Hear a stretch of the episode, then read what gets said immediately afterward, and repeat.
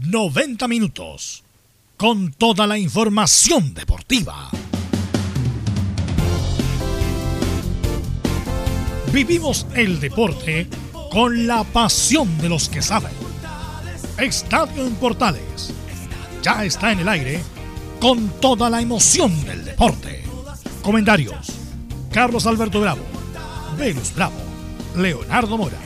René de la Rosa. Camilo Vicencio y Giovanni Castiglione. Reporteros. Enzo Muñoz. Nicolás Gatica. Rodrigo Vergara. Juan Pedro Hidalgo. Rodrigo Jara y Felipe Holguín. Producción. Nicolás Gatica. Técnicos. Gabriel González Hidalgo y César Navarrete. Edición. Leonardo Mora. Dirección. Carlos Alberto Bravo.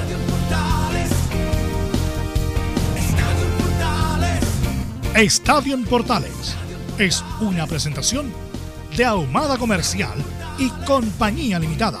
Expertos en termolaminados decorativos de alta presión.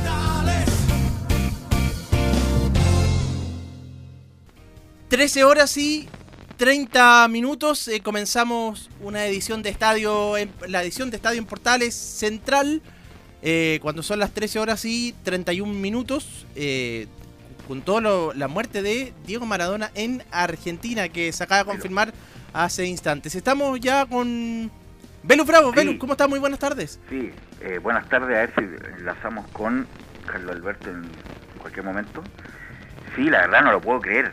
No lo puedo creer. Recién estaba haciendo unos trámites acá en el centro y tomo el celular y veo en el chat interno que tenemos eh, y Giovanni no, no, no, informa de la muerte de Maradona y ahora recién metiéndome a Twitter para ver qué pasó. La verdad eh, es increíble, la verdad, no lo, todavía no lo puedo creer. Que se haya muerto Diego Maradona, un hombre de 800.000 vidas, que uno pensaba que iba a salir de nuevo, se murió de un paro cardíaco en, en su casa, en Tigre, eh, y hay conmoción mundial. Pues. Y obviamente que Estadio Portales como programa deportivo que lleva casi 30 años en el aire no podía estar ajeno a esto. Y se muere uno de los jugadores eh, más importantes de la historia del fútbol, que incluso Maradona es más allá del fútbol. Eh, independiente que él es un extraordinario jugador de fútbol, una zurda extraordinaria, dribbling, gambeta, tiro libre, gol. Él, su personalidad era tan exuberante era más allá del fútbol, era, era como era contracultura Maradona, independiente de todas las contradicciones que sabemos que, tuvo. Pero Maradona respiraba fútbol, Maradona es argentina también, un hombre que llevó eh, el escudo de Argentina como nadie, campeón juvenil del 79 con Menotti, campeón mundial del 86, subcampeón del mundo del 90. Eh, llevó uh, tanta historia que tiene Maradona cuando, bueno, se metió en la droga en Barcelona, ahí empezó lamentablemente su adicción en Barcelona, en Nápoles, donde se fue a meter, por Nápoles, eh, la mafia italiana, eh, y lamentablemente se convirtió en un adicto a la cocaína, que lamentablemente hizo mella en su organismo. Eh, él mismo decía que si él se hubiera cuidado hubiera sido, pero por lejos, el mejor de la historia. Eh, incluso sin cuidarse fue uno de los mejores, imagínate, con, con, cuidándose. Eh, así que una, una, noticia histórica, la verdad. Siempre, yo nunca más me voy a olvidar de esta situación, eh, de que murió Maradona, que se recuperó, me acuerdo cuando tuvo una, una sobredosis en Punta del Este, cuando estaba con cópula, salió, ahora tuvo una, era una operación comillas de rutina, lo operaron de un tumor y ahora en Tigre se murió de un, cardio, de un paro cardiorrespiratorio. Eh, obviamente que estaba Maradona eh, quemando aceite hace mucho tiempo, su corazón por supuesto que no, daba más y ya Maradona no hablaba, balbuceaba. Eh, la última vez, y lo comentamos, esto es importante, la última vez que lo vi cuando se inició la Liga Argentina, eh, tenía cara de enfermo Maradona. Eh, estaba muy flaco, eh, con la prácticamente no caminaba, lo, lo, lo, lo tenían que llevar en, en, con, la, con los brazos para que pueda caminar, se veía muy mal en la nebulación de la Liga Argentina. y fallece sin duda el jugador más trascendente en la historia del fútbol argentino y sin duda uno de los más grandes jugadores de la historia del fútbol mundial. Que digo yo, fue más que fútbol. Fue tan grande Maradona que fue más que fútbol, fue como una contracultura y a los 60 años que los cumplió recién, el 30 de octubre, se nos va Diego Armando Maradona. ¿Estará ahí Carlos Alberto por ahí o no? ¿Carlos? No, no está por ahí. No está. No. Y a ver, Nicolás, Gatica, ¿está, está por ahí? Tampoco está. Ya vamos a estar entonces con, con Carlos Alberto, con eh, Nicolás Gatica y todo. ¿Estará René de la Rosa? ¿René La Rosa? ¿René? Tampoco está. Tampoco está René La Rosa. Ok. ¿Qué les parece, muchachos, que vamos con los titulares que lee Nicolás Gatica? Porque obviamente la noticia es la noticia del momento, es noticia mundial. En este momento la- el fallecimiento, la muerte de Diego Armando Maradona. Así que vamos con los titulares que lee Nicolás Gatica. Si ya vamos a estar con Nicolás eh, Velus. Con Nicolás Gatica, en cuanto esté en línea le vamos a dar el, el paso obviamente a Nicolás Gatica para que dé los titulares. Está Laurencio Valderrama así para que lo saludemos en primera instancia. Laurencio, muy buenas tardes.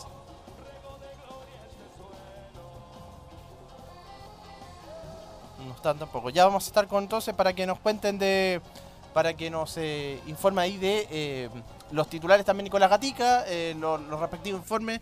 También va a estar- vamos a estar con Enzo Muñoz, con, con Felipe Holguín, para que nos cuenten de la Universidad de Chile y de la Universidad Católica respectivamente.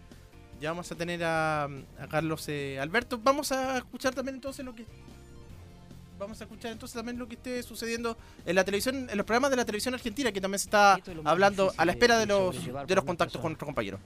Los mitos están muertos, los mitos, los mitos de la Argentina, los grandes mitos de la Argentina estaban muertos. El único mito de la Argentina que estaba vivo era Diego. A ver, ahora, ahora tiene la característica de los mitos comunes, aunque un mito nunca es común. Y esto es lo que creo que, nunca se entendió alrededor de él a la hora de juzgarlo, muchísimo, muchas veces. Creo que poca gente entiende lo que es ser Maradona. No, pero la fama, no, no, no, no entendés lo que es Maradona. Lo que es ser Maradona no, se entiende, digo, el que lo juzga y el que lo juzga negativamente.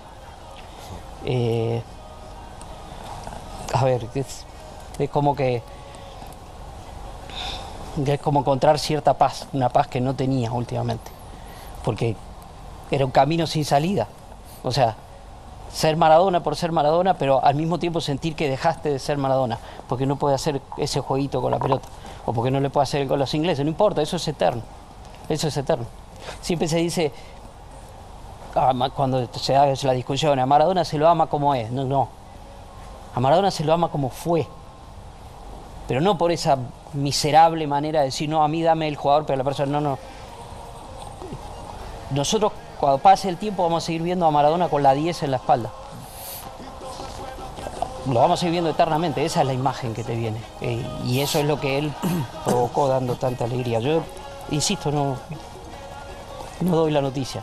No, no, no doy la noticia, no, no, no la puedo dar. Es una noticia que no puedo dar. Ahí entonces parte de lo que está sucediendo en la televisión argentina, esto es en Fútbol 90, esto es el programa de ESPN. Ahora sí estamos con René La Rosa. René, muy buenas tardes y bienvenido a Estadio en Portales con esta noticia de la muerte de Diego Maradona a los 60 años. Eh, René, recuerdos que, tienes de, Diego Maradona.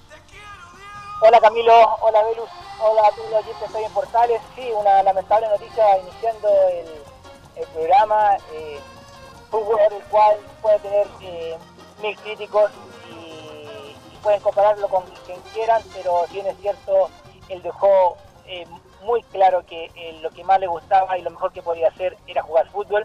Lamentablemente se fue por otros caminos como toda persona puede irse, pero eh, el ejemplo no fue el mejor, pero como futbolista le dejó a un pueblo que el cual está viendo por redes sociales, en las noticias, cómo lamentan la, la muerte de Diego Armando Maradona a pesar de todo lo crítico que uno puede decir contra él en momento y comparaciones. Así que es un hecho muy lamentable y algo que, que no va a pasar inadvertido durante mucho tiempo. Sí, pues ahí está entonces lo, que está sucediendo, claro, tu recuerdo, eh, René, respecto a lo de Diego Maradona, que como recién decíamos, fue hace instantes, 13.15, 13.20 minutos aproximadamente, que es la noticia que, y como decía Velus, que trasciende más allá del fútbol, eh, lo de Diego Maradona, unido obviamente allá en Argentina con este con el Campeonato Mundial de 1986 también. Em, es parte de la historia de, Diego Maradona, que actualmente estaba dirigiendo a Gimnasia y Grima La Plata. Y que como decíamos también estuvo eh, hace dos semanas internado eh, y después, después salió, pero ya se le veía mal, como decíamos cuando comenzó la, la Liga de Argentina, ya se le veía eh, bastante mal cuando estaba dirigiendo. Sí, eh, se veía bastante mal, eh, se observaba claramente que tenía problemas de motricidad. al dar declaraciones, uno siempre, en realidad, se, para qué estar con, con mentiras, uno decía, pero ¿cómo puede haber una, una conferencia de prensa si apenas puede hablar? Y se deducía que eran drogas, que era lo que estaba tomando por su producto, su enfermedad pero si bien es cierto, un hombre que no, eh, lo que hay que destacar que un hombre que nunca se desligó del fútbol, de lo que más amaba, de lo que podía hacer. Pero recordemos que una cosa es ser futbolista y otra cosa es dirigir. A lo mejor le fue bien, mal, regular eh, como técnico, pero eh, vuelvo a repetir, siempre fue el, esa yayita que puedo decir que yo, que a lo mejor van a decir, pero si falleció ahora y está hablando mal, pero hay que decir la verdad siempre esa yayita de los de, de, por las drogas, que no, no, se comparaba con el superfútbol, pero hay que destacar lo bueno. Eh, no porque todos los muertos sean buenos, sino que eh, Diego Armando Maradona demostró eh, con el tiempo, que con el tiempo, porque el fútbol va cambiando como todas las cosas, y él se fue adecuando. Y lamentablemente ahora fallece, ya se veía ya un poquitito ya mal de salud, y yo creo que lo mejor, lo mejor que podría haber hecho es haber estado en, rehabilitarse, volver y alejarse del fútbol, pero él decidió lo contrario. Eh, yo creo que yo voy a hacer algo súper, una crítica súper personal frente a él. Yo creo que las amistades, las amistades que tuvo Diego Armando Maradona nunca fueron las mejores. Y si las tuvo, a lo mejor lo, más eh, saludable que puede haber sido era recomendable haberse alejado un poco del fútbol, eh, salir de su problema de drogas y seguir una vida normal. Pero lamentablemente no fue así y lamentamos su, su muerte el día de hoy hace muy poco. Ahora estamos con Belus. René? Sí. Belus. ¿Me escuchan René o no? Sí. Sí, no, lo que te decía yo es que mm, obviamente que uno está metiendo en el Twitter viendo las reacciones mundiales sus compañeros, está, escuchando lo que decía Ruggeri, eh, y bueno, duro, durísimo. Obviamente que estaba complicado de salud hace tiempo. Eh, los libros autobiográficos, el Diego de la gente que leí en su oportunidad, ahí mencionaba que empezó con esto de la droga en Barcelona, cuando llegó ahí empezó la adicción. Eh, después en el Nápoles estuvo sancionado por doping, hay que recordarlo, antes de después del Mundial del 90. ¿Qué decir de lo que pasó en el 94?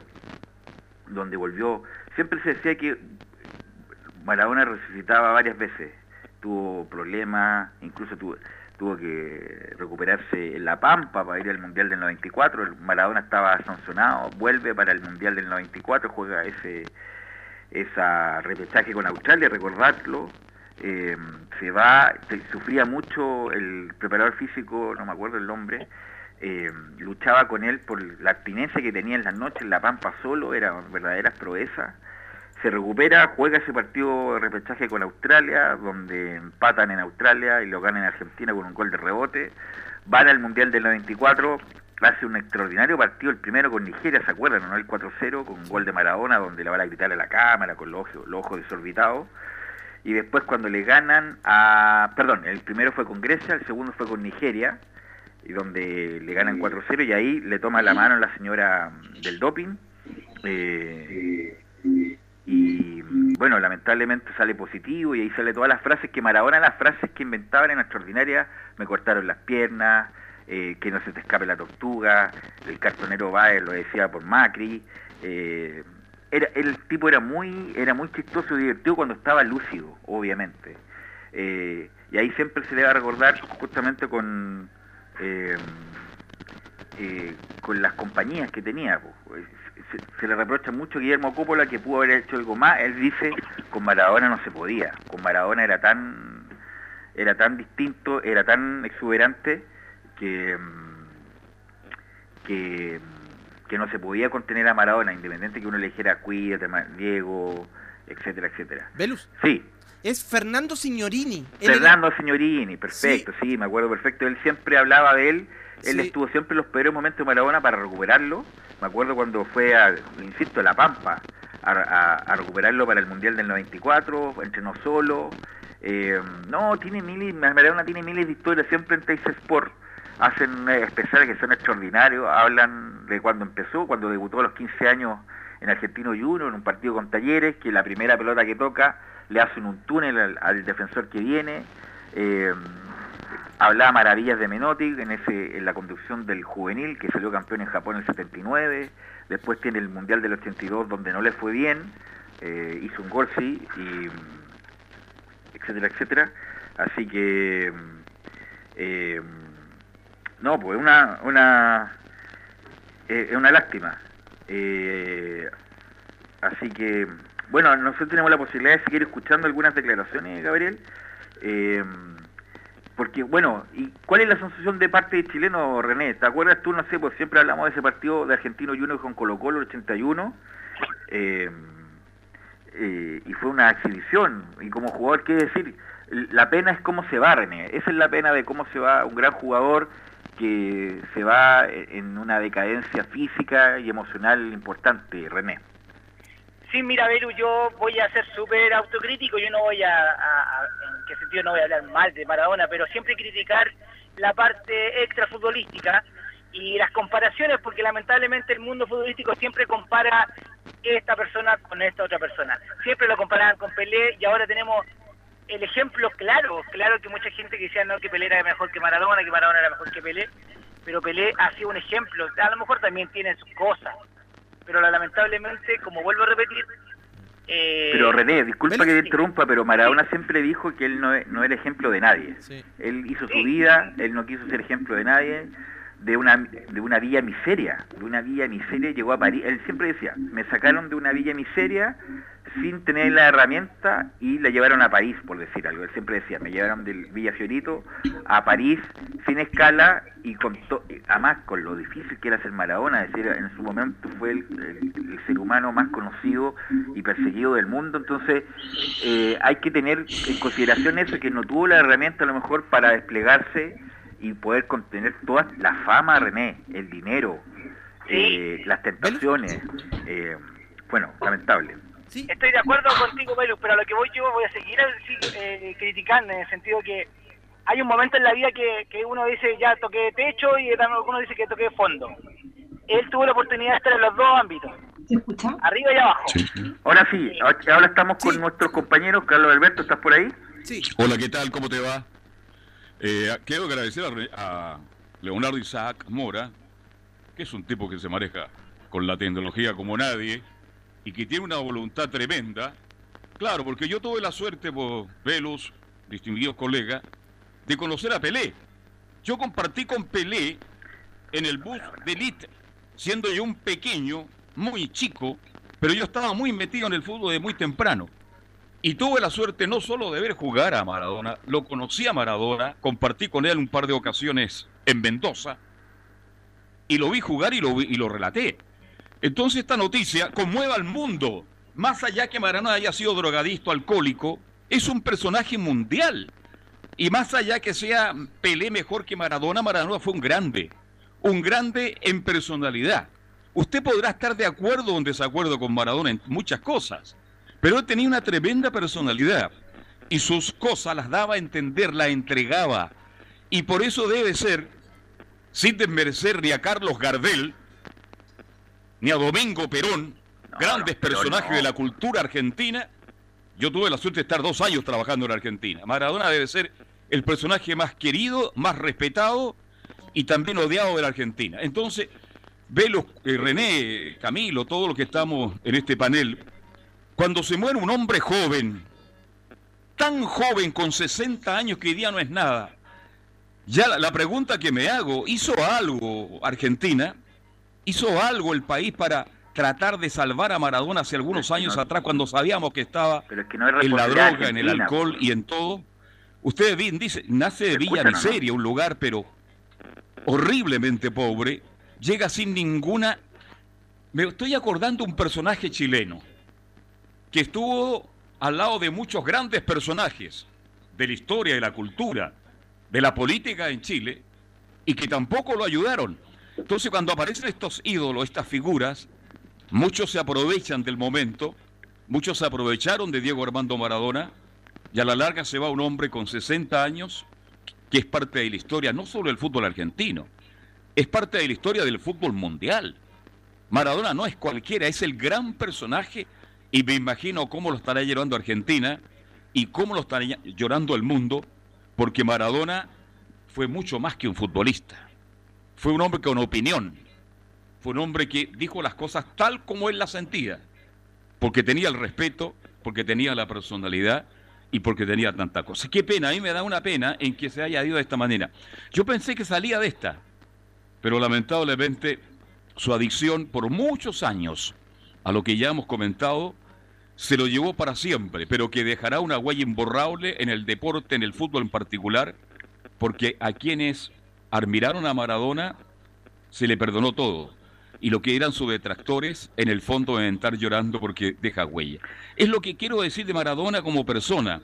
Ahora como futbolista, Belugo, René, Camilo y todos los que están en el panel, podríamos empezar a analizarlo de una manera muy distinta, muy diferente. No, eh, ¿Se me escucha o no? Sí. Sí. Sí, no. A lo que voy es que eh, decía Maradona que él no era ejemplo de nadie y no quería hacerlo, a pesar de, toda la repercusión mundial que tenía sus acciones. Por supuesto, lo que, lo que pasaba dentro de la cancha y lo que pasó después, que fue una figura de la publicidad, una figura de, todo. Eh, y bueno, eh, su historia es bien particular, nació de una familia hiper, mega pobre, que se formó en Argentino Junior, fue un... Bueno, Claudio Borghi tiene muchas historias con él, él es menor que Maradona, él estuvo ahí en ese semillero extraordinario de Argentino Junior, Borghi, Maradona, eh, Redondo, qué sé yo, y debuta muy chico, eh, se va a Boca, sale campeón con Boca, ya todas las grandes figuras del fútbol mundial están saludándolo, dándole las condolencias, ¿no? Es increíble. Menotti, qué sé yo, hasta el mismo eh, Chilaver, que fueron, entre comillas, enemigos en su momento, pero uno no puede negar primero el aporte deportivo, que fue extraordinario. Maradona está en el altar de los mejores jugadores de la historia, te puede gustar más, te puede gustar menos, porque sobre todo Maradona jugó en el fútbol contemporáneo, en el fútbol contemporáneo donde la preparación física era importante, donde está en esa etapa de transición donde había tecnología y no tanto, donde se pegaba pero a borbotones, donde se hacían trampas, ahora con el bar y con todas las cuestiones, ahora hay más control respecto las patadas que recibía Maradona en Italia eran infernales, es cosa de ver los videos. La, el, el, oído lo que fue en Nápoles era increíble. Hay el documental de Costurica, no sé si tiene la posibilidad mm. extraordinario de Maradona, de cómo no, no podía hacer nada. Tenía hay miles de anécdotas de miles de jugadores cuando tenía que salir a los malls en la noche con su señora. Y, la cuestión personal ya es una cuestión de cada uno. Uno no, no es quién para jugar a quién. Eh, no tiene la moral para jugar a nadie.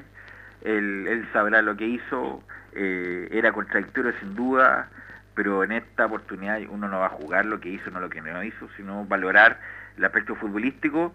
Va a volar, Maradona era, como decía yo, contracultura, era más, más que fútbol, eh, era mm, risa, era, era anécdota, era, era idiosincrasia argentina, era todo. Así que bueno, una pena y estamos viendo a través del Twitter y qué sé yo, y de los saludos que hay, de las condolencias a nivel mundial.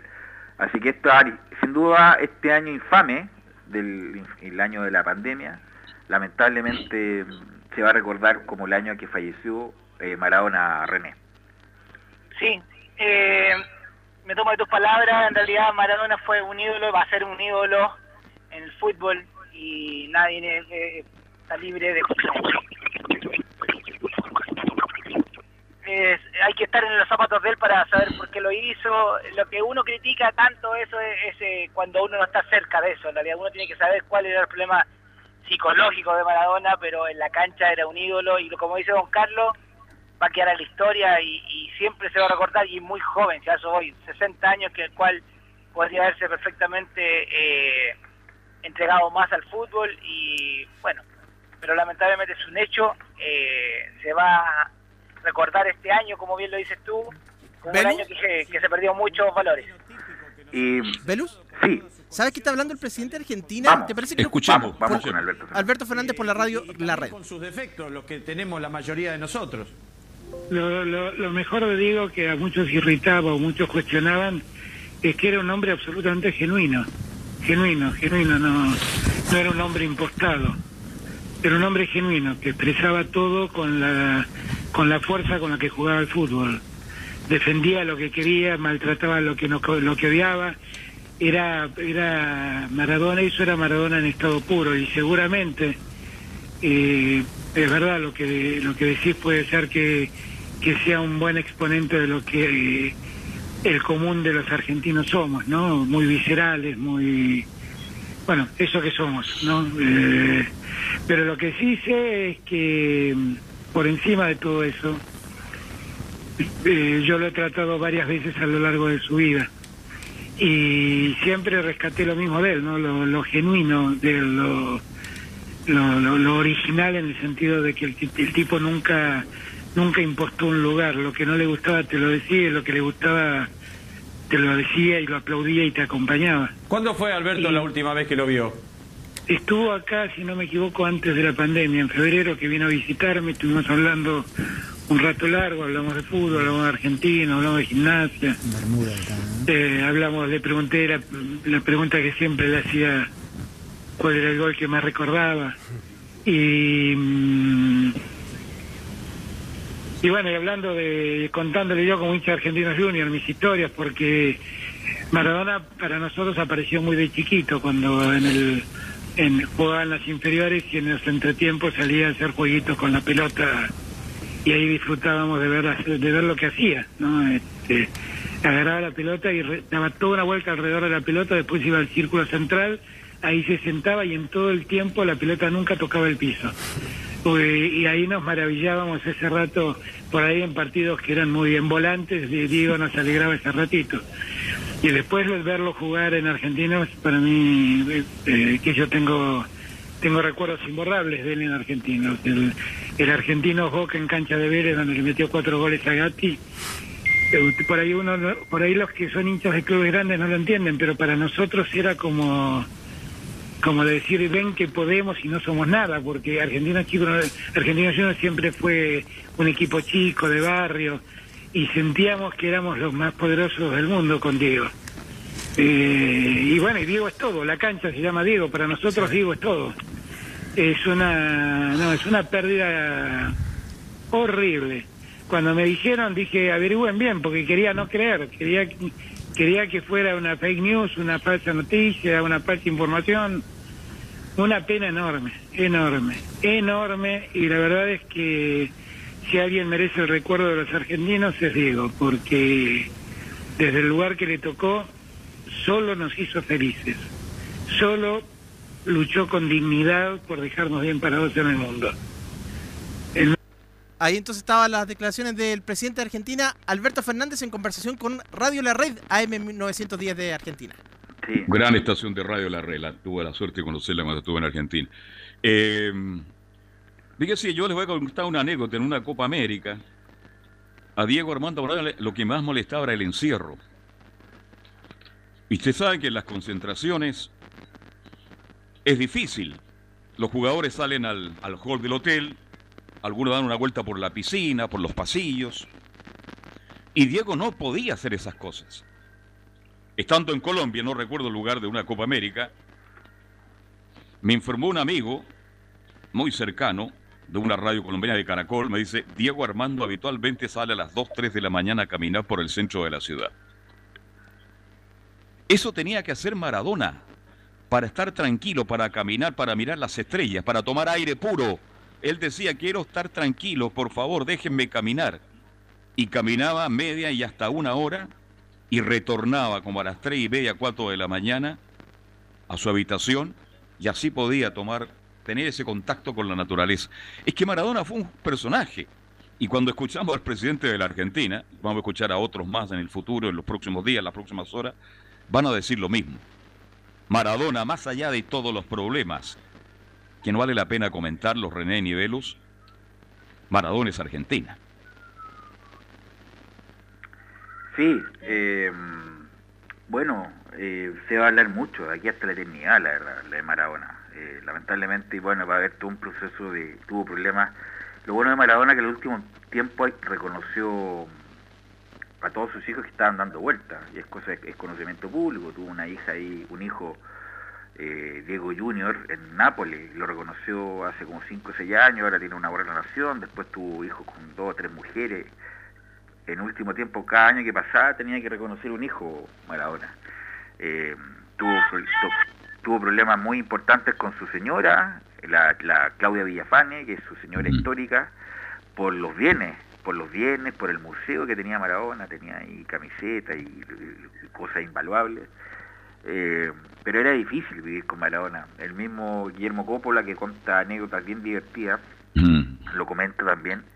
Eh, su entorno, ahora estaba con un abogado que estaba a cargo de él. Lo de gimnasia y Grima de la Plata era estaba el gallego Méndez, el entrenador. Él ponía la cara nomás, pero él no estaba en condiciones de dirigir a nadie. Eh, no, no, se podía dirigir su día y se iba a dirigir a, al gimnasia. Pero bueno, uno lo recuerda, eh, lo va a recordar como el extraordinario jugador de fútbol. Yo, en esa época, en el Mundial del 86, eh, no solamente el gol del inglés, me recuerdo el gol con Bélgica, los dos que hizo, extraordinario, eh, fue sin duda una una motivación Maradona para todos los que nos gusta el fútbol verlo jugar. Era como el mago que uno vio cuando chico. Siempre me recuerdo a Maradona el 86 y todo ese mundial del 90, a pesar de que llegó mal físicamente, que tenía problemas del tobillo, se la arregla para hacer un gran partido con Brasil y hacer ese pase extraordinario a Canigia, ese, esa semifinal con, con Italia, donde le grita de todo, al, y justamente se juega en Nápoles, mm. con Dios guionista se juega en Nápoles y los napolitanos estaban mitad y mitad, mitad con Maradona, mitad con Italia, y Argentina elimina en pleno Nápoles a, Argentina, a Italia de su propio mundial justamente con uno de los goles de penal convirtió por Maradona. Y toda esa generación de Bilardo, que era obsesivo, que lo iba a ver a Italia, que lo iba a resguardar eh, con sus compañeros, ya este él, él ya es uno de los fallecidos del 86, junto con Cuchufo, José Luis Brown, que también que fue fallecido hace poco, así que es de una generación importante del fútbol argentino, donde fue campeón del mundo, como lo dije, adulto, campeón mundial juvenil, eh, ganó casi todo con el Nápoles, salió campeón con el Barcelona, y después las vueltas a Argentina ya eran como una cuestión simbólica, porque ya no era el mismo Maradona, algo, algunas chispas nos dio un partido con Belgrano, un globito que hace, un gol con unos tiros libres también con el Argentino Junior. No, es una figura mundial que lamentablemente se nos fue, y independiente del deseo de que terminara bien, uno sabía que esta noticia en cualquier momento venía. Eh, Mm. que en cualquier momento venía la, o llegaba esta noticia en cualquier momento que murió Maradona porque uno lo vio muy mal eh, y el corazón no resistió más. Tanta cosa que, que, hizo Maradona y se fue. Así que se va, se va sin duda uno de los más grandes, sin duda el mejor de su época, el mejor de su época. Eh, después los historiadores, aunque los historiadores no les creo mucho tampoco, eh, ver, ponderarán quién fue el mejor de la historia, pero sin duda Maradona está entre los mejores de la historia eh, y sobre todo, a diferencia del todo el resto, del, que hablamos de Pelé, de Estefano, Cruyff, Maradona era más que fútbol. Y por eso era tan grande Maradona. Así que muchachos, los dejo. Así que ustedes continúen con el programa. Gracias, gracias Velo. Sí, te escucho, Camilo. Sí, y hay un detalle porque, claro, jugó mundiales de todas maneras, Copa América, que no la ganó, pero la Copa Libertadores no la alcanzó a disputar, no la alcanzó a jugar Maradona. No. Es un detalle que, o sea, que curiosamente, el otro día escuchando informaciones, se habló y es un detalle que se habla poco, pero porque cuando estuvo en Boca, eh, cuando llega a vuelta el 96-97, Boca no jugó la Copa Libertadores ese año y así que no alcanzó a disputar el principal torneo de, a nivel de clubes de, Sudamérica. Es verdad, es esta parte del mundo. Yo, lo último de Maradona, este, cuando venía a jugar esos partidos amistosos, esos partidos que comenzaban a las 10 de la noche, en que el estadio tenía 70.000 espectadores y todos regresábamos a la casa caminando sin problema. Hoy día usted no puede ir al estadio a las 10 de la noche porque lo cogotean. En un país como Chile que está lleno de delincuentes, de drogadistas. ¿Cómo han cambiado los tiempos? Y recuerdo en esos partidos que jugaba Argentino Junior Colo Colo, ¿sabe quién lo marcaba? Leonel Anselmo Herrera. Y el otro día hablamos largo con Leonel Anselmo y le pegó un par de patadones terribles. Pero Leonel Maya me decía, era un jugador extraordinario. Espectacular. Para algunos, como decía muy bien Velo, es Pelé. Para otros es Maradona. Y esa discusión va a existir toda la vida. Pelé o Maradona. Sin desmerecer a la saeta rubia, Di Stéfano, argentino también, ídolo del Real Madrid. Sin desmerecer lo que es Messi todavía, porque le queda un largo camino que recorrer. Johan Cruyff, otro de los grandes del fútbol. En fin, son tantas las figuras, pero al final la discusión va a ser siempre la misma. Pelé o Maradona, Maradona o Pelé. Lo que sí estoy claro es que Maradona fue un personaje mundial, más allá de todas sus ideas políticas, sociales que él tenía y que era muy fuerte. Había que entender en ese aspecto a Maradona, tuvo la personalidad de decir muchas cosas que otras grandes figuras del fútbol no se atreven. Ahora veo algunos futbolistas destacados que hablan de política y muchas veces son mal interpretados. ¿Y por qué no pueden hablar de política los futbolistas, las grandes figuras, si son personas igual que nosotros, también tienen su opinión? Y en ese aspecto Maradona creo que es el número uno. Él tuvo la valentía de decir esto es lo que me gusta y esto es lo que no me gusta. Con esto estoy de acuerdo y con esto estoy de acuerdo. Y apoyó a muchos políticos, entre comillas, que hicieron algo por él. Pero creo que la sociedad argentina quedó en deuda con Maradona porque no lo cuidaron en el momento apropiado. Tenían que haber luchado más allá de la personalidad. Porque se va muy joven. Y Guillermo Coppola, que es un hombre que lo tuvo también tiene mucha culpa de muchas cosas que pasaron con Diego Armando Maradona. Se va un grande. Se va. No, no se va. Va a quedar siempre en el recuerdo. Va siempre va a ser el tema de conversación. Diego Armando Maradona deja huellas imborrables en el fútbol argentino. Huellas imborrables en el fútbol mundial. Y la discusión va a seguir. Y por eso el fútbol es tan atractivo en el mundo. Por eso tanto tantas estaciones de radio y televisión en el mundo entero hablan de fútbol, porque es un producto que vende, un producto que entretiene, un producto que invita a la conversación. Y Maradona va a estar siempre en ese lugar. Siempre, siempre. Porque fue un grande, un grande como futbolista, que tuvo algunos problemas con su vida. No lo toquemos ahora, por favor, si lo conocemos todos. Camilo, vamos a ir a la pausa, ¿le parece? Carlos, antes está René para despedir el Ah, perdón, René. Disculpe, René. El ex árbitro FIFA, René, por favor. Don Carlos, eh, lo escuchaba eh, concentradamente. Se puede decir que ya eh, las palabras que usted dice en realidad es, muy cierto. Hay que un Maradona para rato en el sentido de que veamos al futbolista y no veamos la persona en el sentido de, de lo que entregó el fútbol. No, no, no los malos ejemplos. Así que, como usted bien dice, ahora va a estar más vivo que nunca. Pero eh, destaco lo que menciona usted, que podría haber sido diferente si alguien se preocupara que, bueno, Argentina, usted está echando la culpa a un país. Yo creo que la, para que la gente aprenda, para que el niño aprenda también, y mucha gente que está escuchando, las amistades a veces son buenas, a veces son malas, y uno ya tiene que saber eh, elegir. Yo creo que Maradona a pesar de todo, su, amistad tenía muchos amigos, tenía muchos conocidos, pero amigos reales yo creo que muy poco.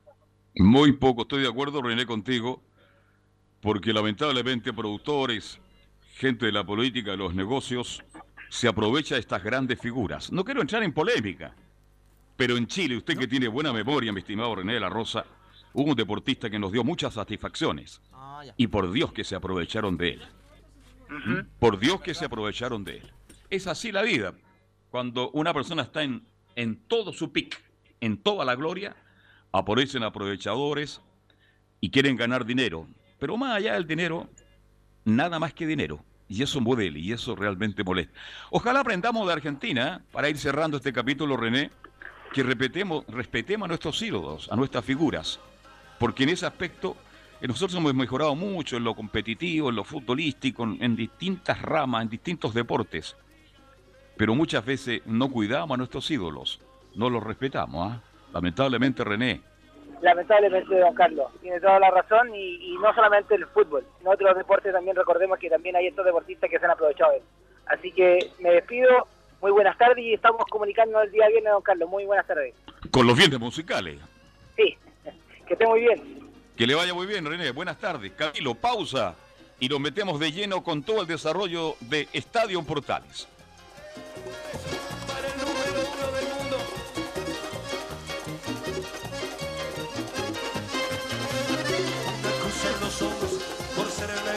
por no venderse jamás al poder, enfrentó curiosa debilidad. Si Jesús tropezó, porque él no habría de hacerlo.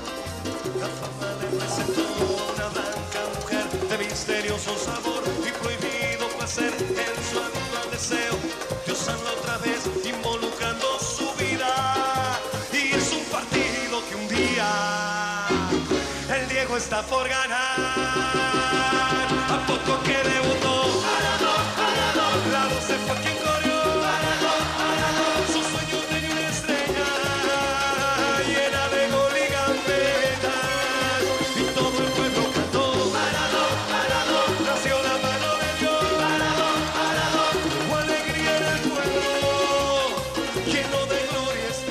Radio Portales le indica la hora.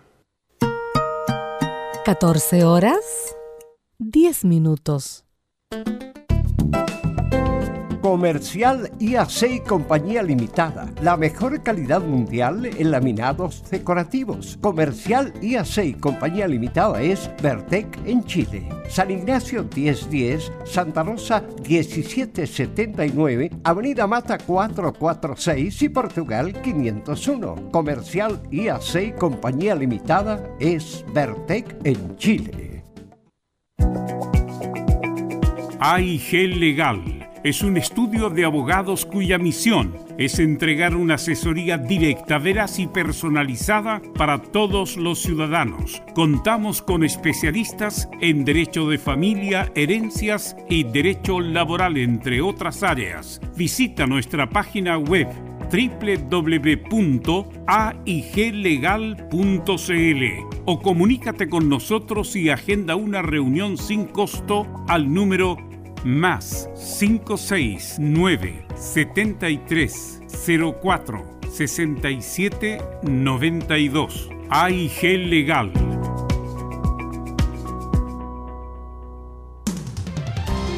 Termolaminados de León, tecnología alemana de última generación. Casa Matriz, Avenida La Serena, 776 Recoleta. Foro 22 622 56 76. Termolaminados de León. No se pierda todos los días a medianoche, lunes a domingo en Radio Portales, el tren del recuerdo. Conduce Salvador Fernández. Solo canciones inolvidables de su época. Contáctese con Salvador Fernández al foro 22 319 7959. Le esperamos esta medianoche con El tren del recuerdo en Estación Portal.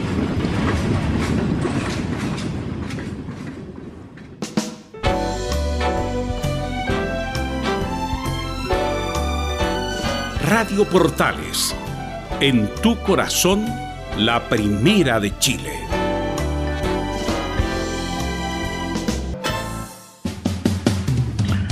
Bien, ya estamos de vuelta. Este, cuando escuché de fondo el, tema de Rodrigo, gran cantante argentino, increíble, ¿eh? Este, ¿cómo, ¿Cómo? De verdad que cuando escuché el tema de fondo, pensé muchos amigos argentinos que dejé cuando trabajé largo y hermoso dos años. Recuerdo que veníamos de Córdoba a Mendoza, había jugado talleres, un partido muy importante con, con Banfield, y tenía que llegar a Mendoza porque jugaba Godoy Cruz al otro día con Lanús, ya no recuerdo el partido. Y veníamos de vuelta en el móvil de la radio LB, LB10, la otra radio de toda la nación argentina, y dan la noticia de que muere Rodrigo en un accidente increíble. ¿Sabe lo que hicieron los colegas argentinos, conductor, ayudante de conductor, técnico? Dos técnicos viajaban, más todos los periodistas. Detuvieron el vehículo en la carretera a un costado y se quedaron largos 15 minutos meditando. Me imagino lo que va a significar lo que está pasando hoy día en el Gran Buenos Aires, en toda la Argentina, en todas las grandes ciudades. Va a ser terrible esto para, para muchos argentinos. Bien, dejamos a Diego Armando que descanse en paz. Nos dejó muchas cosas con su gambeta, con su dilpe, con su enganche, con sus tiros libres maravilloso que convirtió durante una larga y hermosa carrera. Colo Colo, Nicolás Gatica. ¿Qué pasa con Colo Colo? Porque enfrenta al Curi Curi. Sí, exactamente. Eh, va a enfrentar a, a Curicó Unido a las 18 horas, pero claro, algunas relaciones todavía de Colo Colo con em, Diego Armando Maradona, por ejemplo, en el, en el Twitter oficial del, del plantel, bueno, de Colo Colo, digamos, la página dice lo siguiente. Hoy murió una parte importante del fútbol mundial. Descansa en paz, Diego. Después dice, las condolencias a su familia, el Pintino y a todos los hinchas de este deporte que hoy sufren su partida. Y ahí aparece una foto en el sector izquierdo, Maradona vistiendo la camiseta de Colo Colo, un polerón largo, y en el otro sector aparece eh, Diego Armando Maradona con la camiseta de Boca Juniors enfrentando al Colo Colo de el actual gerente técnico, Marcelo Espina. Y de hecho hay una un recuerdo que hay de Colo Colo justamente en un partido frente a- al Boca Juniors de Diego Armando Maradona. Esto fue el 24 de septiembre del 97 en la Supercopa de ese tiempo, donde Colo Colo enfrentó justamente al Boca Juniors de Diego Armando Maradona. De hecho, el equipo que tenía Boca era el siguiente. Córdoba, el arquero. Bermúdez ap- aparecía Néstor Fabre, aparecía Arruabarrena el vasco, Solano el peruano, Diego Caña, que después fue técnico de Colo Colo, Maradona por supuesto, Claudio Polcanía y el mexicano Luis Hernández. Y en este partido justamente Hernández, el mexicano, marcó el gol del equipo de Boca y Colo Colo lo marcó a través de Fernando Vergara, así que, perdón, digo Basay, así que ese fue el recuerdo que tenemos que Colo Colo jugó un 22 de, no, de, de septiembre justamente ante Boca por la Supercopa. Eh, Digamos también, Camilo, que Armando también se puso la camiseta de la Católica. Sí, de hecho, en la, en la Católica, de inmediato, cuando pusieron en sus redes sociales, pusieron la. mm, pusieron el- el- como la despedida para Diego, eh, un mensaje, y pusieron con la camiseta de la Católica cuando estuvo, fue para un partido de cruzados con el CIFUP. Ahí fue, Así fue. en San Carlos. También acá, en el equipo que da Gatica a Reina, también fue técnico de, de Católica, en fin, este Bermúdez, Córdoba, dos grandes jugadores colombianos, un equipo potentísimo del Gran Boca Juniors. En fin, nuestras condolencias. Bien, Gatica, ¿qué pasa con Colo Colo? ¿Cómo enfrenta al Curi?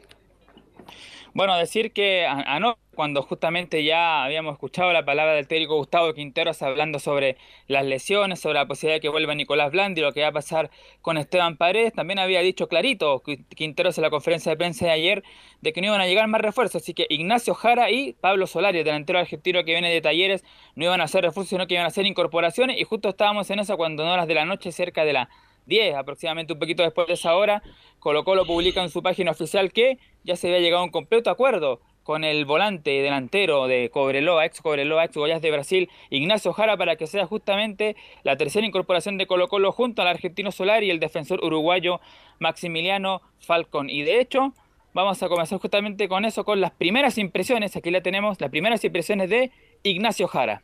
La verdad que estoy súper contento, súper ilusionado de poder hacer las cosas bien en esta gran institución. Y nada, eh, espero que los hinchas lo sigan apoyando como siempre lo, están haciendo. Dios siempre tiene destinado las mejores cosas para uno. Y nada, como te digo, por algo estoy en este, en este lugar y espero hacer las cosas bien. La verdad que, que, que, bueno, es un sueño, siempre eh, es gratificante jugar en uno de los mejores equipos de Chile, así que la verdad que bueno, espero hacer las cosas bien nada más. Llegó Jarita entonces a, a Colo Camilo después de tanto, pues estaba la U también interesada en Jara. De verdad que yo no recuerdo haberlo visto. Tengo entendido que es una especie de, de, de, de, de enganche. Sí. No, no, sé la, la, función que cumple realmente. No, no, no, no, lo seguí en Cobreloa, de verdad. Sí, es un jugador de esas características. A mí me recuerda mucho como cuando llegó Pablo Parra a la U, a la U una cosa similar. De, me, me, parece que, que, el, que, la posición, pero es un jugador que por lo menos Colo Colo está, fue, estaban interesados varios clubes. La U Colo Colo y es un jugador de esas características características que le faltaba a Colo Colo en la en la parte en, la, en esa zona de la cancha pero pero no, no sé si habrá que car bueno cargarle todo de, definitivamente no no sé si va a ser una especie de Salvador pero por lo menos un jugador que va a ser importante bueno él lo dijo yo no soy de Salvador soy uno más obvio sí. eh, va a cumplir una función con que no cumple Valencia porque Colo Colo después de la salida de Valdés hoy en Serena y de, y de Valdivia que está de vuelta en Chile no tiene un jugador de esas características, un hombre que tome el, el, balón, que lo reciba en tres cuartos de cancha y que empiece a alimentar a sus delanteros, o mete un pase con ventaja. A lo mejor algo de eso tiene también Jara, pero no es el típico 10, que la gente lo tenga claro, pero Vamos a ver si jugó en Brasil, aunque no jugó mucho, puede ser un aporte importante para Colo Colo, mi estimado Nicolás.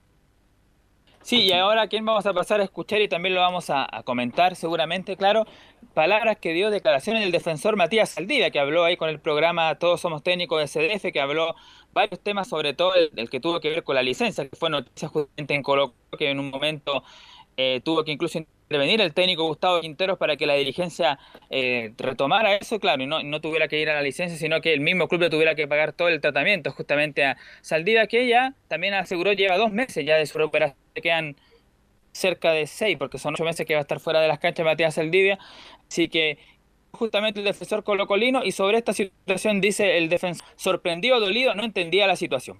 Ya, ya está todo solucionado y primero déjame agradecer a los chicos del CIFUP a mi representante, a mi familia, al cuerpo técnico, a mis compañeros, eh, a la gente del, club que todo el tiempo mediante redes sociales está dándote ánimo. Y, y con respecto a la situación, la verdad que, que, me sorprendió porque no creo que haya ejemplo en el, en el mundo que, que algún jugador se haya lesionado y, y, lo hayan dado de licencia. Creo que, que por mala suerte soy el único ejemplo que, que va a haber, yo creo.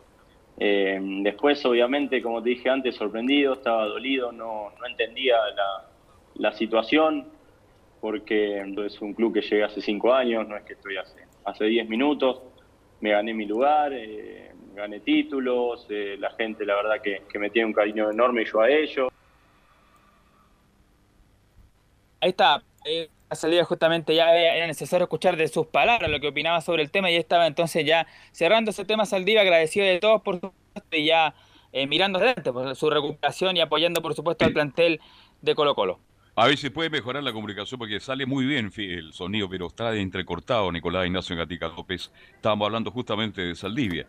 Bueno, tendrá que volver en un momento dado Camilo Saldivia y vamos a ver, porque de aquí a fin de año, más allá que Colo Colo yo creo que va a salir de todos los problemas, no va a ser campeón ni vicecampeón, no, pero va a estar en la medianía de la tabla y no va a bajar a la segunda división.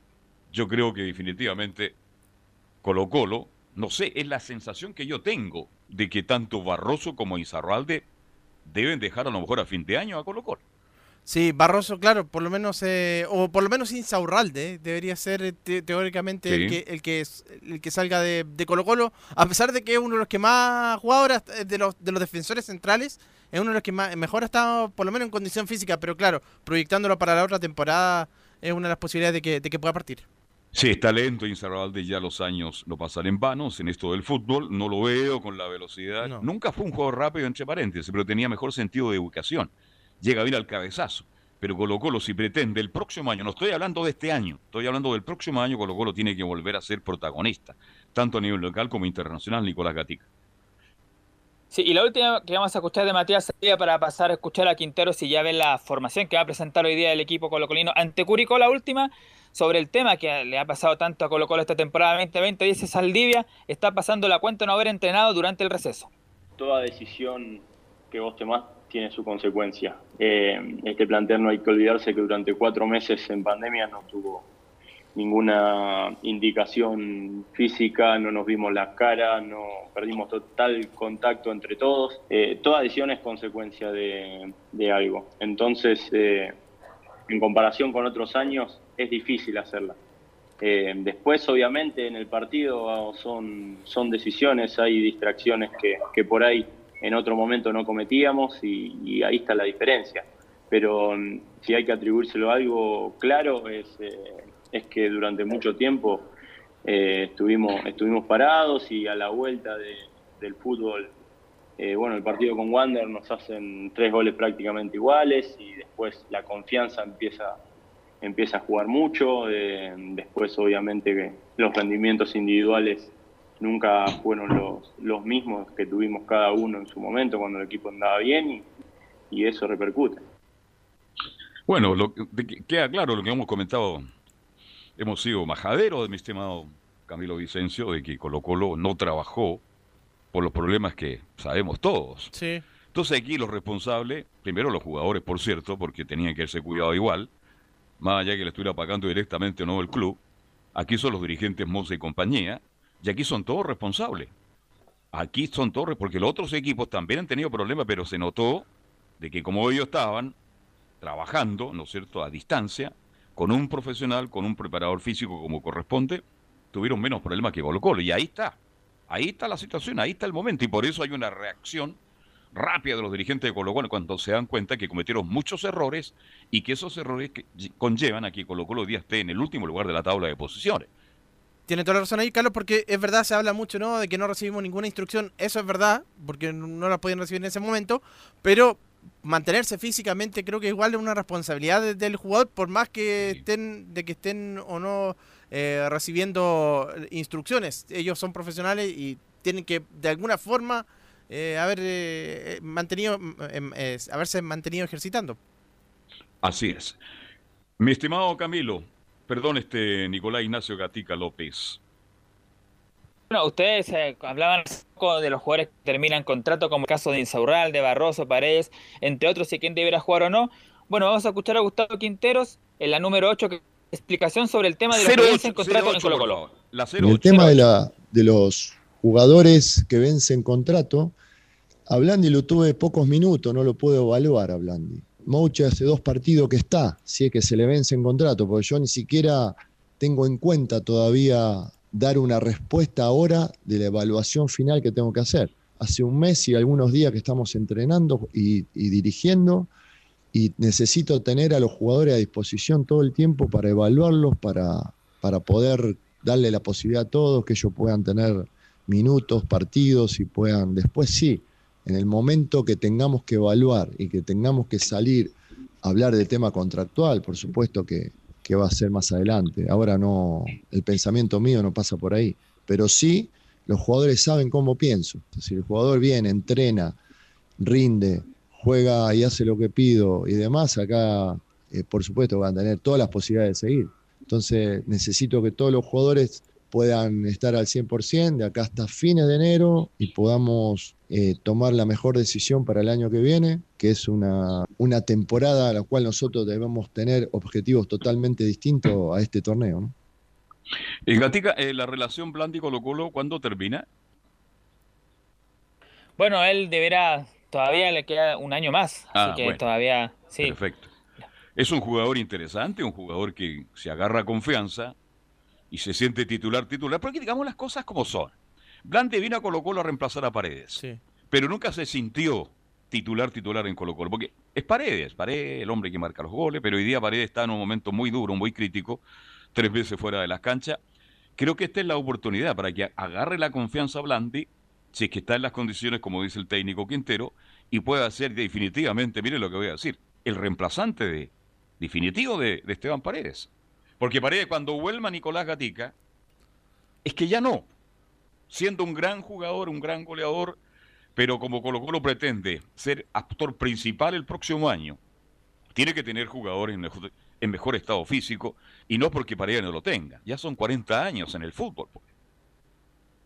De hecho, así es, pues se nota la, la, experiencia de Esteban Paredes. Claro, él no está para jugar los, 90 minutos, lo ha demostrado, en, sobre todo en este año después de, de agosto, cuando volvió el fútbol.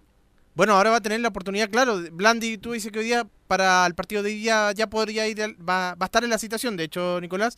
Ahora tiene que empezar cuando sea titular de inmediato a demostrar por qué, por qué llegó y transformarse definitivamente en ese reemplazante de, mm, de Esteban Paredes. Sí, de hecho ahora, antes de pasar a revisar la formación, vamos a escuchar la última de Gustavo Quintero, justamente lo que tiene que ver con eso, porque fue pregunta que realizó ahí muy bien eh, Laurencio Baltrana por Estadio en Portales. y que fue la mejor pregunta, ¿no?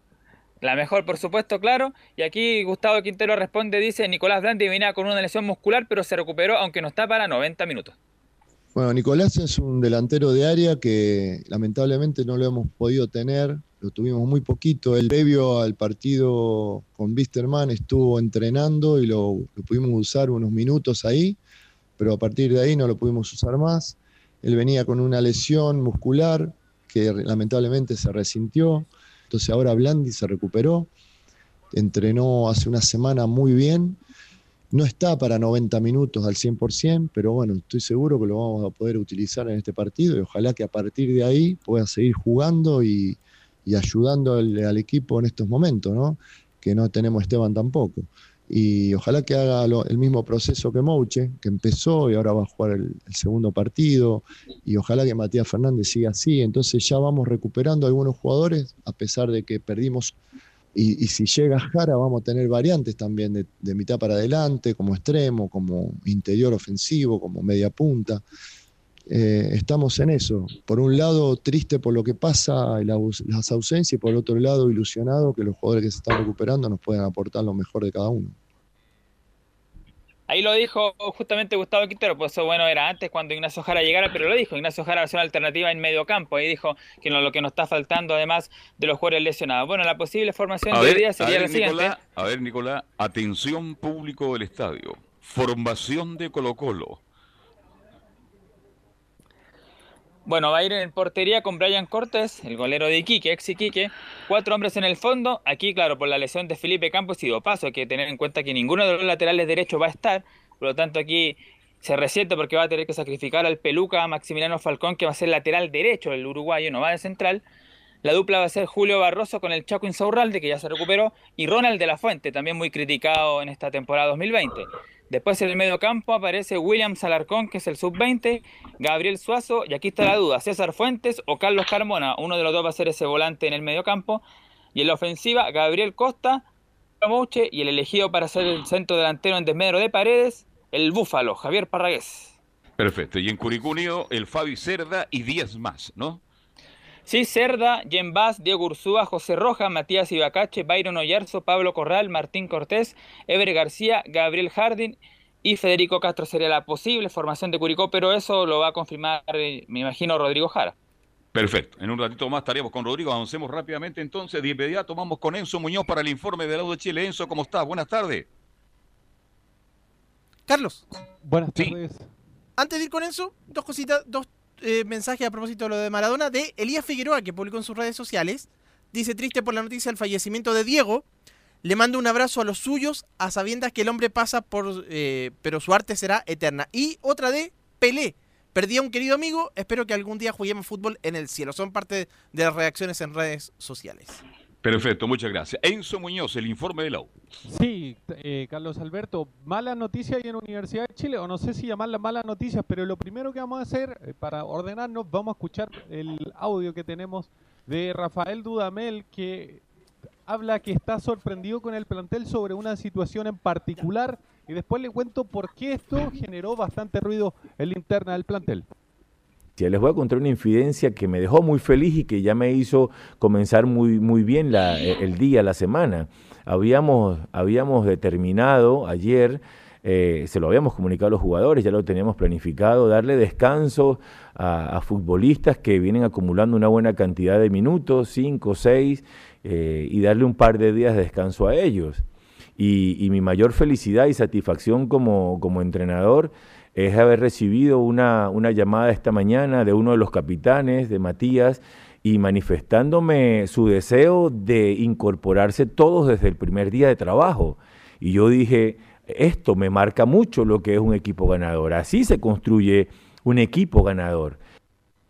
Bueno, ahí escuchamos a Rafael Dudamel hablar de este gesto extraordinario que hacían sus propios jugadores, obviamente pensando en lo que queda de campeonato, pero hay un problema con esta información porque la verdad es que no es tan así, no es como lo dice Rafael Dudamel.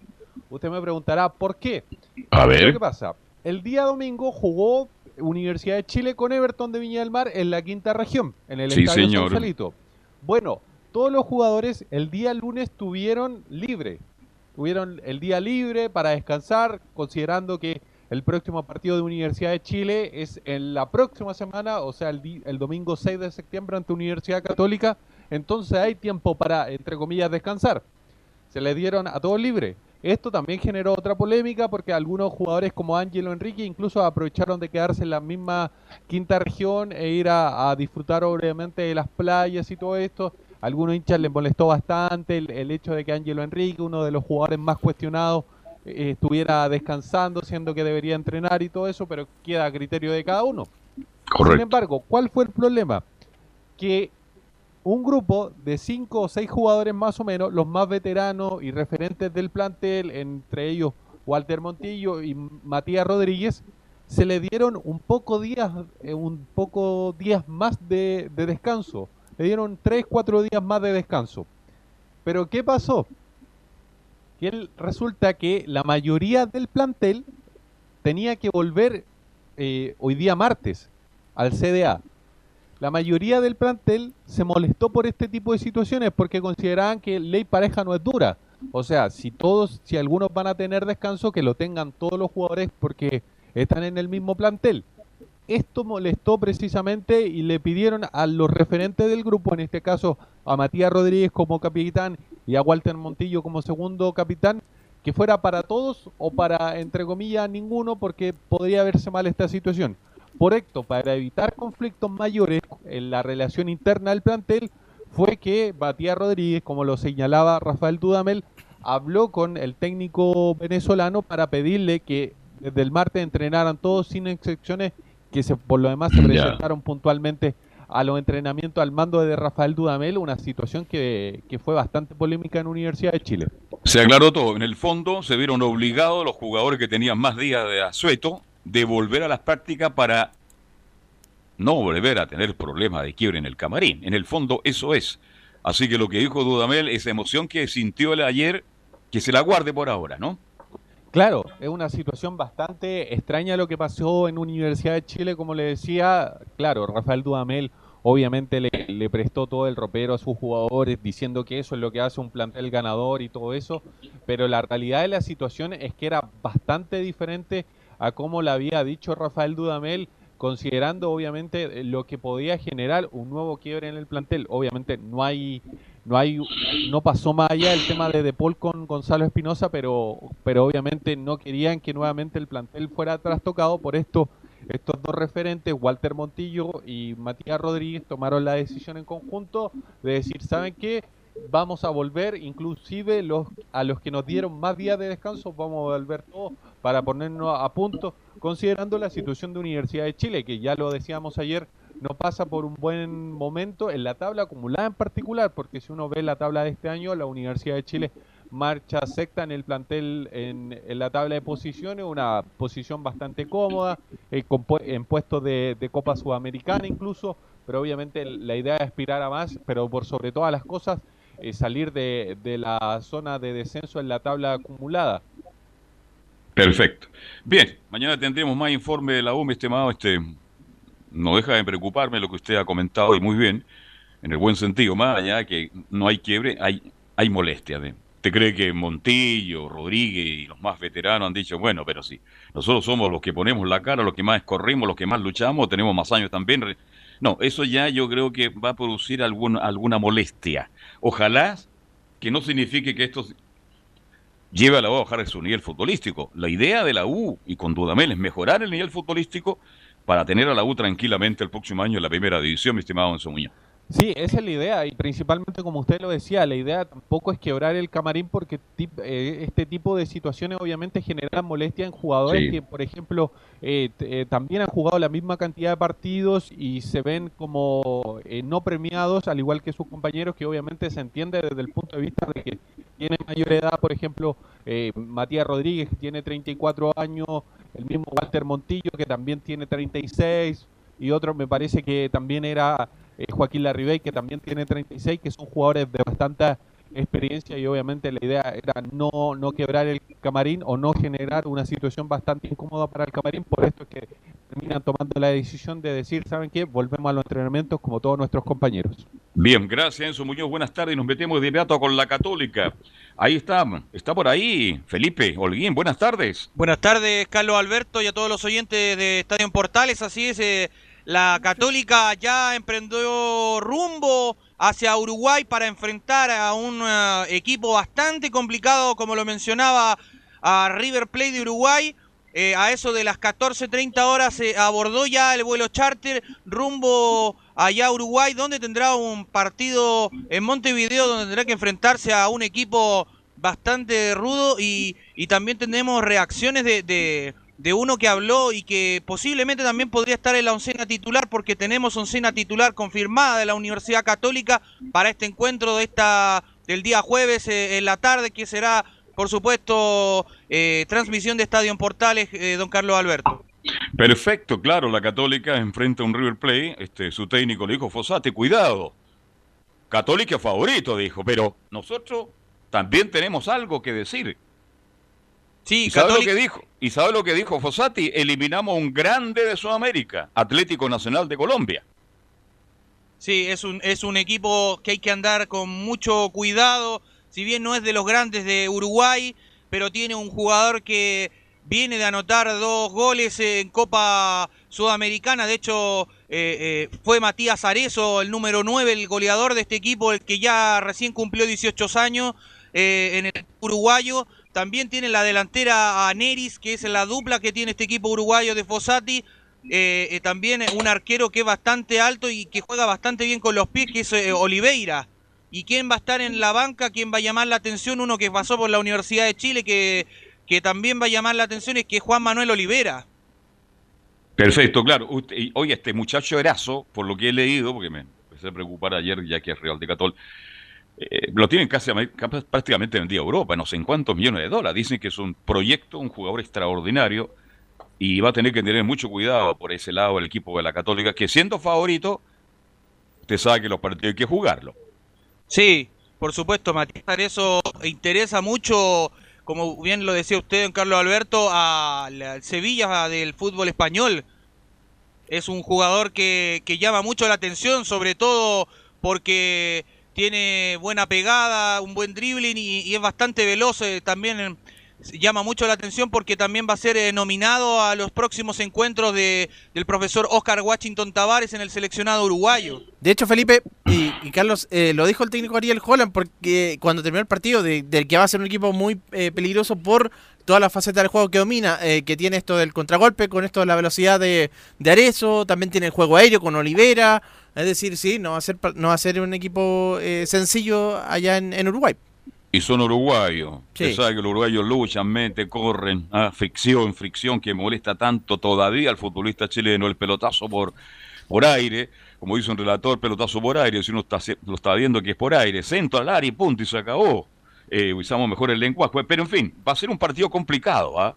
No va a ser fácil para Católica, pero Católica, mi estimado Felipe Holguín, pirín pin pin, es más favorito. Sí, por supuesto, Católica es eh, más favorito porque tiene un ataque impresionante y, y también eh, va a haber una variante en el esquema táctico esta vez, otra vez por eh, la parte de la Católica, sobre todo porque Ariel Holland sabe cómo juega el equipo uruguayo, lo tiene estudiado, lo dijo en conferencia de prensa y, y también eh, para ir ya adentrándonos de, de lleno a lo que va a ser este duelo, escuchemos las reacciones de, de Raimundo Rebolledo, quien también habla de un jugador que es importante para ellos, que no va a estar, Valver Huerta. Fue un jugador importante para nosotros en, en la salida en la salida de atrás, eh, es, un central zurdo de buen pie, entonces creo que, que sin duda que va a ser una baja sensible. Eh, y con respecto a lo, al que lo podría reemplazar, eh, bueno, ahí el profe tomará la mejor decisión para el equipo, pero no tengo duda de, de que el compañero que entre va a estar a la altura y a lo mejor de sí en pos del equipo. Claro, él se refería mucho a Valver Huerta, quien eh, ante el eh, duelo por Copa Sudamericana, cuando jugó contra el elenco paraguayo, eh, tuvo que cometer un penal ahí en contra de un jugador y lo que causó el gol eh, repentinamente, bueno, lo pusieron roja y no y se pierde este encuentro ante el equipo uruguayo. Eh, tengo la probable oncena ya que sería de seguro Carlos A ver, Alberto, a ver, a ver, a de ver, la aten- Católica. atención público del estadio, formación de Católica. Matías Dituro en portería. Línea de cuatro, el capitán José Pedro Fuensalida por derecha, el eh, central por derecha Germán Lanaro, por izquierda la sorpresa, Alfonso el Poncho Parot será el central por izquierda y por el lateral izquierdo será Juan Cornejo. A En ver, medio- detenga, deténgase ahí. ¿Qué le dije yo ayer, Nicol Sí. eh, Camilo Vicencio Santeliza, a las 3 de la tarde, 7 minutos? ¿Cuál era la defensa de la Católica? Esa misma, con Alfonso Parota ahí como central izquierdo, que va a ser, claro, la gran novedad en esta, en esta Universidad Católica. Ya jugó él en esa posición en, en Rosario Central y algún partido acá en la Universidad Católica. Algo le ve como central izquierdo Holland, justamente a Parón, mi estimado Felipe, y esa es la defensa confirmada de Católica. En medio campo. El medio campo estará compuesto por eh, Ignacio Saavedra y Luciano Agüet, quien vuelve a la titularidad tras que ya no había jugado en el campeonato nacional por la acumulación de tarjetas amarillas y, y viene descansado. Y en el mediocampo, la sorpresa que todo hincha de la UC y lo quería ver, por supuesto, Diego Bonanote. Ya, me parece en bien. delantera estarán compuesta por tres. Esta vez iría por derecha Edson Puch, el centro delantero sería Fernando Sampedri y por izquierda iría Gastón Lescano. Se cambiaron los papeles en Ah. ese caso en la Católica. Buen punto, buen punto ahí porque el Escano jugó la semana eh, jugó el fin de semana por el sector izquierdo, pero porque no estaba Puch y ahora se mantiene la, la posición. Puch Le ahora por gustó derecha. a Holland en esa posición entonces. ¿ah? Sí, sí, Enganchándose adentro, buscando remate con derecha. ¿m? De hecho respondió ese fin de el fin de semana anduvo fue uno de los más destacados también de la Católica en el triunfo sobre Antofagasta jugando por izquierda Lescano. Bueno, y según cómo se ve el partido, Felipe van cambiando de posición. Sí. Pucha a la izquierda o derecha y así van cambiando de posición, según cómo se ve el partido. Carlos, y lo bueno, lo de Buenanote, lo bueno es que lo están poniendo ahora en su posición, que se mueva libre por ahí por el mediocampo y no cuando lo mandan de repente como puntero derecho, que no es su posición natural. No, esa es la posición de, de, de Bonanote. Suelto ahí en el medio, recibiendo, tocando, habilitando, porque es lo mejor que sabe hacer el gran Diego Bonanote. Felipe. Sí, y de hecho, como bien lo decía ahí Camilo eh, y Carlos Alberto, usted, eh, la Católica va a poner suelto a Buenanote para llegar más con ah, jugadas de, de peligro, como lo hizo en el partido pasado ante Deportes Antofagasta, ya en el reducto de San Carlos de Apoquindo. Y también eh, va a ser eh, una sorpresiva porque yo creo que le va a sorprender ahí en ese caso al equipo uruguayo por las bandas, sobre todo, porque eso es lo que buscan los equipos de Ariel Holland. Lo hacía eh, cuando él estuvo en Independiente de Avellaneda con Hernán Barcos, es lo mismo lo que está experimentando esta vez con Alfonso Parot. Bien, gracias Felipe, estamos contra el tiempo. Y bueno, y mañana un completo informe y que, que le vaya bien a Católica, por cierto. Gracias Muy y buenas, buenas tardes. Felipe. Chao. Vamos de inmediato, ¿ah? porque Curicó juega en un ratito más con Colo Colo y vamos ahí con Rodrigo Jara y vamos a ir cerrando con Laurencio. Está por ahí ya Rodrigo Jara para el informe, para que nos cuente cómo llegó Palermo, en qué condiciones. Ahí está Rodrigo, ¿qué tal? Buenas tardes. Buenas tardes amigos de Estadio Portales, gusto de saludarlos.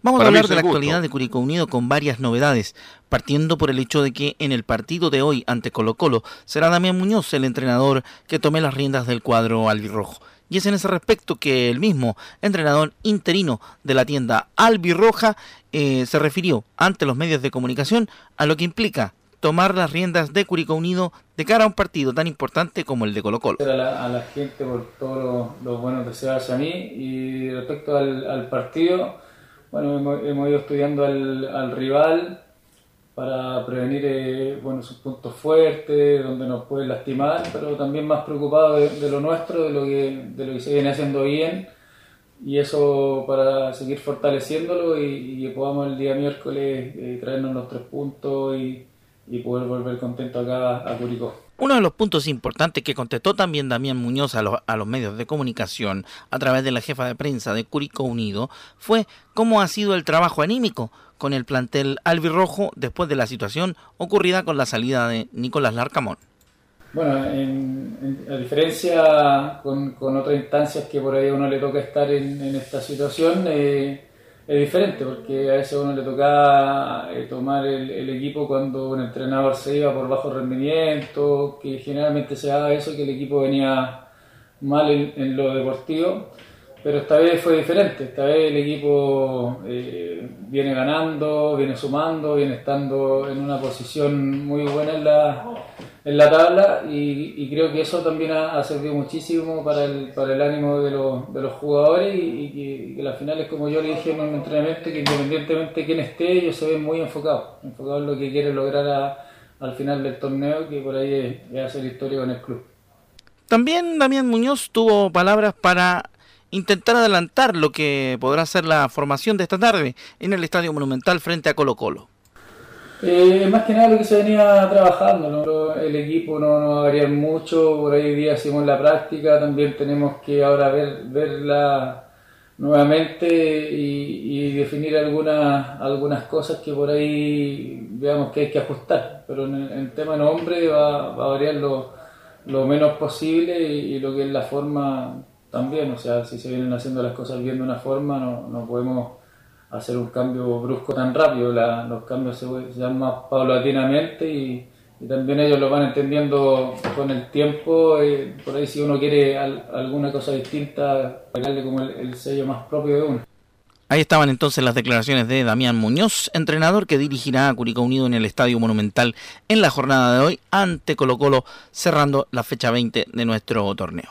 Y hablando de la nueva contratación de Curicó Unido, el argentino Leonel Galeano, exjugador de Defensa y Justicia, vamos a escuchar sus declaraciones al llegar al equipo albirrojo. Sí, bueno, muy contento. Eh, la verdad que, que, bueno, me recibieron muy bien tanto los dirigentes como, como el grupo, así que contento con este con esta nueva oportunidad, este desafío, así que, bueno, espero aportar lo mejor de mí para poder sumar al grupo. Eh, bueno, en lo personal, como característica, creo que, que, bueno, que puedo aportar en el juego aéreo, defensivo, ofensivo. Eh, soy un, jugador que, que lee las jugadas, eh, que, que, bueno, que tiene eh, cierta personalidad, así que, bueno, espero que, que eso tanto eh, pueda servir tanto dentro como fuera de la cancha para, para sumar y para aportar al grupo.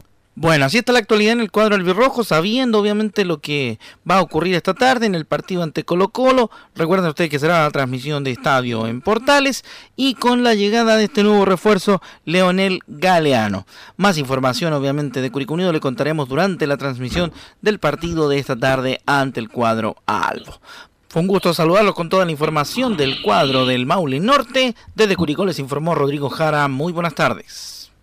Buenas tardes, Rodrigo Jara. Bien, nos metemos de inmediato con Laurencio Valderrama con el informe de lo que ocurrió anoche en la Florida, porque empataron uno a uno, pero me lo cuenta esto y mucho más. Laurencio Valderrama, ¿cómo le va? Buenas tardes. Hola, ¿qué tal? Eh, buenas tardes, eh, estimado Alberto, para usted y para todos quienes escuchan Estadio en Portales. Primero que todo, eh, comentar lo último que acaba de publicar el Audax Club Esportivo Italiano en redes sociales. Es el único de los tres cuadros de Colonia que se ha pronunciado sobre el sensible fallecimiento de- del más grande, de Diego Armando Maradona. Dice lo siguiente, comillas, las leyendas nunca mueren y Dios es eterno.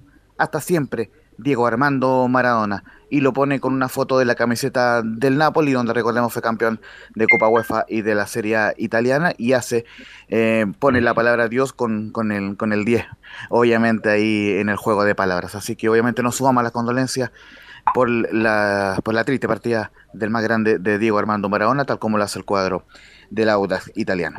Y justamente pasando a lo que pasó, a lo que ocurrió el día de anoche, que fue, recordemos, transmisión de Portales Digital y relato de Felipe Holguín, ciertamente hubo bastante autocrítica en el cuadro del Audax.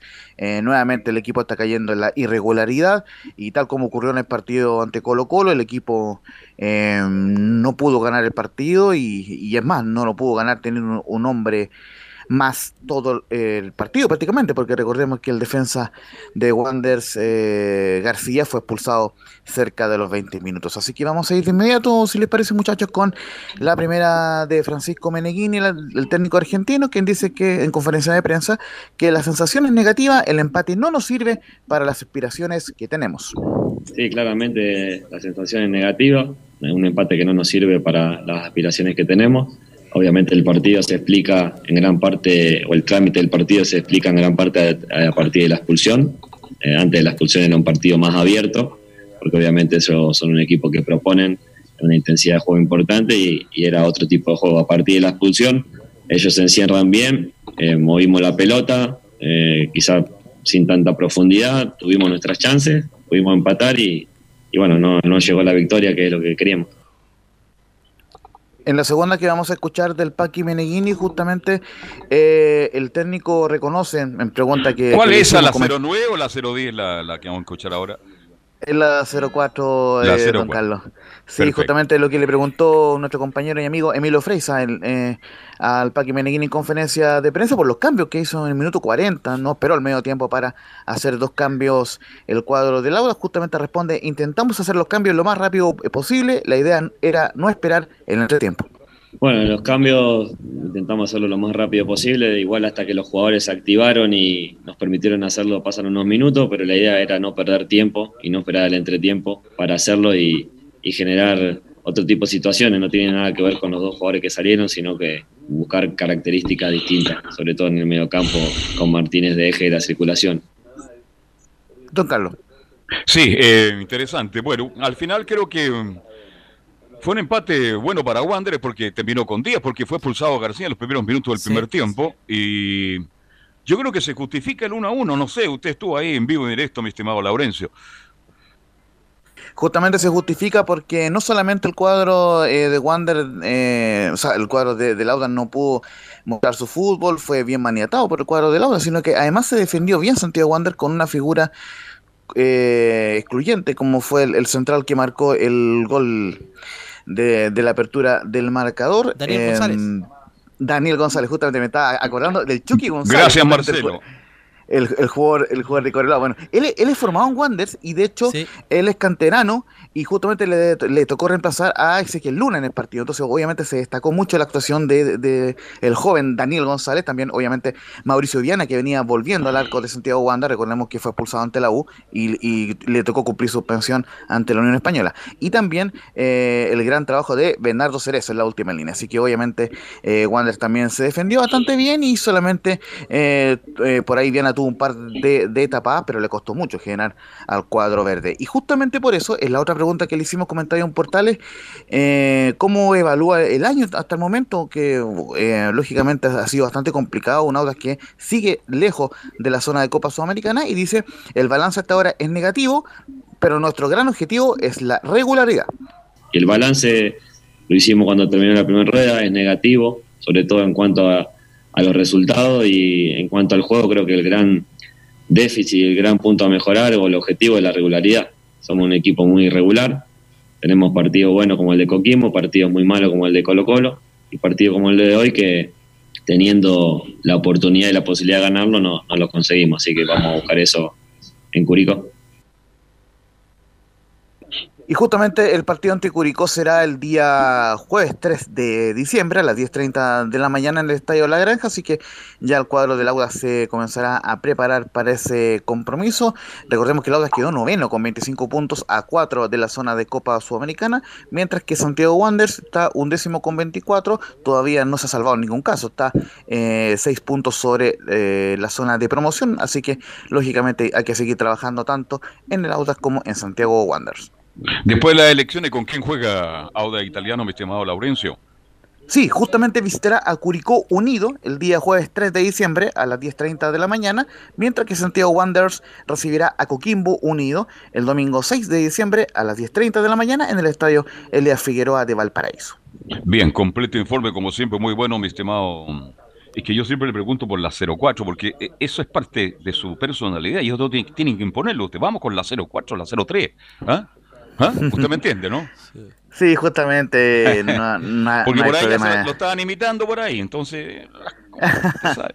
¿Ah? Sí, uno Ya. siempre trata de, de copiar las cosas buenas. Un, un- un- abrazo, un abrazo virtual para todos ustedes y, y las condolencias, por supuesto, por la partida de Maradona. Gracias. Chao, chao, Laurencio. Gracias, hasta, buen informe. Gracias, hasta mañana. Y nos vamos, cerramos ya el capítulo de hoy. Camilo Vicencio con la tremenda pena. Es noticia mundial. Todos los medios escritos, hablado y televisado, están hablando de la muerte del 10. Carlos. Diego Armando Maradona. Te escucho. Y tres días de duelo nacional en Argentina por la muerte de Maradona. Me imagino, me imagino. las- está en el sector del barrio de Tigre, un lugar maravilloso que donde está la Virgen de Luján, que yo conozco muy bien porque usted sabe que como yo vivía allá, trabajé dos años, esa, esa zona es muy bonita, muy tranquila. Allá estaba justamente descansando Diego Armando y lo pilló esta muerte por un infarto al corazón. Que descanse en paz Diego Armando Maradona y nosotros mañana, si Dios quiere, si Dios quiere, Gabriel González Hidalgo, porque uno nunca sabe, mañana a las 13.30 volvemos a hacer Estadio en Portales. Gracias para todos, buenas tardes, hasta mañana. Fueron 90 minutos con toda la información deportiva. Vivimos el deporte con la pasión de los que saben. Estadio en Portales fue una presentación de Ahumada Comercial y Compañía Limitada. Expertos en termolaminados decorativos de alta presión.